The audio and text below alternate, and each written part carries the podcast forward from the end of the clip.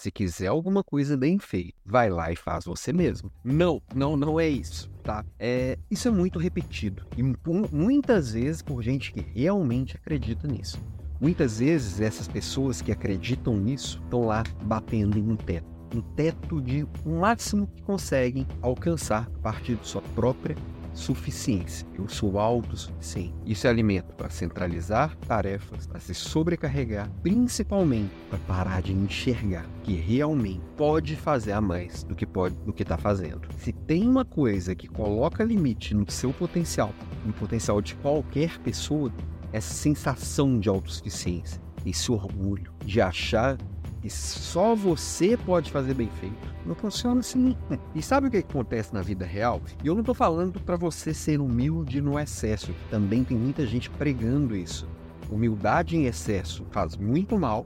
Orgulho em excesso também faz muito mal. Essa autossuficiência ela é bem importante para você fazer avanços. Só que ao mesmo tempo você tem que combinar isso com autoconhecimento. E principalmente com desapego. Porque tem coisas que é super legal você fazer, você é reconhecido pela forma que você faz. Só que se você não abrir mão dessas coisas, você não vai conseguir abraçar coisas maiores, causas maiores, problemas mais complexos. Problemas mais complexos geram maior reconhecimento, pagam mais. Só que você só vai abraçar causas maiores, problemas mais complexos, se você conseguir abrir mão dessas coisas do dia a dia. E aí, esse autoconhecimento ele é imprescindível para você ter ciência do que você pode alcançar, do que você já está gastando energia desnecessária. Só que tem um problema. Quanto mais a gente alcança, quanto maiores os degraus que a gente já subiu, menor é essa percepção, essa autopercepção. Por quê? Porque os feedbacks são mais pobres. Quanto mais você é reconhecido, quanto mais você realmente alcança postos maiores, menos as pessoas estão propensas a olhar nos seus olhos e dizer verdade, o que elas realmente enxergam. Alguns, porque realmente olham para esse ídolo dourado e, e ofuscado por esse brilho, não conseguem enxergar possibilidades de solução. Outros, porque realmente não conseguem alcançar as oportunidades de melhoria porque está além da capacidade, dela, capacidade delas de ver, e outras simplesmente para puxar saco mesmo. Claro que tem. Eu não quero me indispor com alguém tão com, uma, com, uma, trajetória tão brilhante ou alguém que tem poder sobre as decisões, sobre o que acontece comigo. E aí esse essa autossuficiência acaba se transformando em quê? Em a pessoa orgulhosa e que se acha melhor do que todo mundo, não pede ajuda, não pede perdão, não consegue perceber que tirar do seu colo uma atividade e passar para outra pessoa que a princípio pode até não ter a maturidade que ela tem, o conhecimento de mundo que ela tem, mas naquela atividade é uma especialista, isso é delegar poder, delegar conhecimento. E não sou eu mais conhecido sobre isso, mas isso abre espaço para que eu conquiste mais. E aí, é, a gente acaba cri criando um ambiente dentro da gente mesmo, tá? não só de autossuficiência, não só de ingenuidade, mas acaba de inveja, porque a gente olha para alguém que eu julgo que não é tão inteligente, tão bonitão, tão fodão quanto eu, e ele é uma pessoa muito mais. É aí que, que eu me torno invejoso. E aí é um ciclo de diminuir aquilo que eu já conquistei.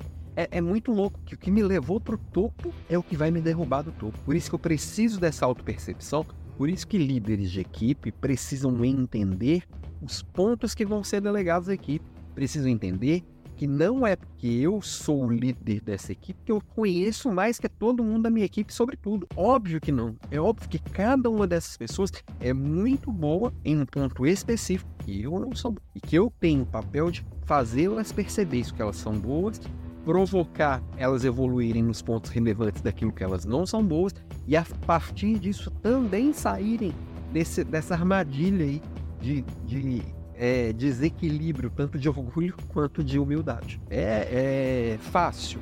Não, mas é assim, eu entendendo como isso funciona, estando ao lado de pessoas que me ajudam a ter uma percepção mais aflorada, às vezes pessoas que não têm uma, uma percepção direta, eu buscar conhecimento que me provoca, eu buscar um crescimento que me leve além de onde eu tô, é um exercício que tem que ser diário. É isso que eu tô propondo, por exemplo, o desafio da semana que vem.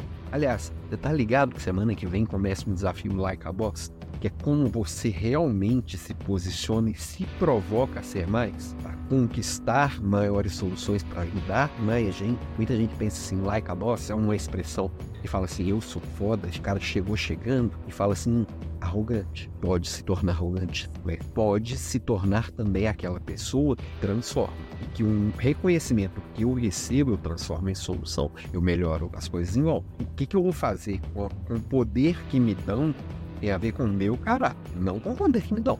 Tem a ver com a, com a Leader Class dessa quarta-feira. Vou falar de, falar de gestão indireta que é eu gerenciar não com o meu crachá, mas com a influência. Se eu consigo equilibrar tudo isso, eu consigo realmente dividir com as pessoas o meu poder e o poder que eu tenho, eu conquistei, eu preciso, primeiro preciso conquistar para depois compartilhar. Se eu consigo dividir isso de uma forma inteligente, tudo é diferente. Enfim, Vem para o Leader Class dessa quarta-feira. Na verdade, não é nessa quarta-feira, é amanhã, terça-feira. Quarta-feira eu estou indo lá para o CONAR, né, que é o Congresso de RH lá em São Paulo. Então vou estar em deslocamento, não vou conseguir dar aula na quarta. Vai ser amanhã, terça-feira, 19h47. E se inscreve no Like a Boss, que começa na semana que vem. Vai de segunda a quinta-feira.